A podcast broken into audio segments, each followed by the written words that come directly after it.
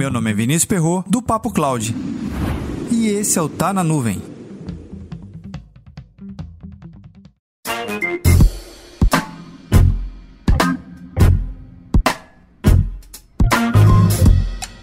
Existem perguntas na área de segurança da informação que parece que não tem resposta. Vamos a algumas. Primeiro, em relação a o que devemos proteger.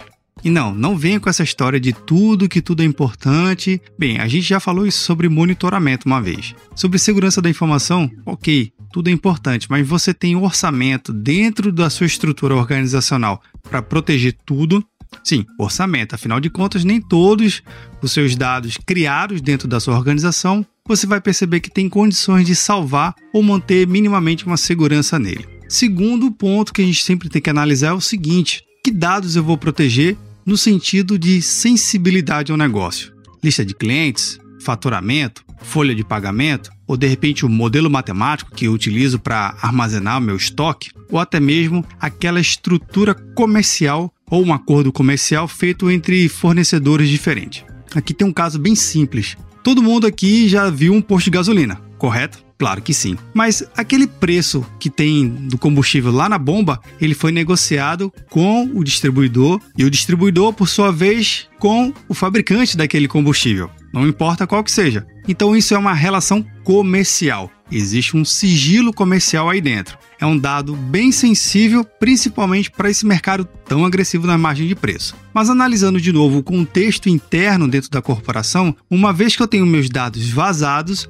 o que mais eu tenho que proteger para de fato garantir a sustentação do meu negócio. Uma vez que os dados foram simplesmente para a nuvem, ou no caso aqui, para o espaço, no sentido de que foi roubado, ok? Não necessariamente para a nuvem. Você entendeu a minha associação, certo? Então, se ele foi simplesmente perdido esses dados, o que sobra da empresa? Uma vez que eu tenho meus dados furtados, literalmente, já parou para pensar o que, que vai sobrar da minha organização? Será que ela resiste a uma nova perda? Ou uma vez que eu simplesmente perdi tudo que tinha lá dentro, enfim, você entendeu, né? É complicado a gente dizer se a empresa tem condições total de sobreviver a uma invasão e a roubo dos seus dados. E quando a gente fala de roubo de dados, pode ser de qualquer categoria. Pode ser uma criptografia para um possível sequestro ou até mesmo uma cópia que a gente não sabe que foi copiado.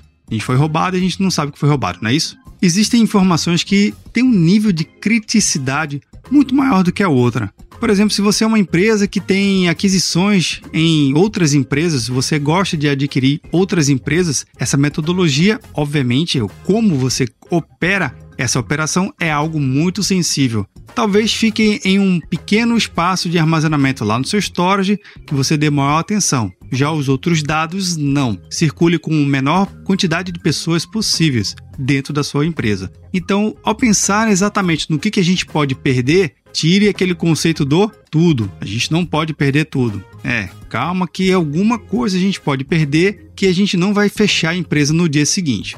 Já existem outras coisas que não importa o volume de dados, se é um mega ou um peta de dados, não importa, é a importância, o significado e a significância daquela informação para o impacto e sobrevivência do negócio.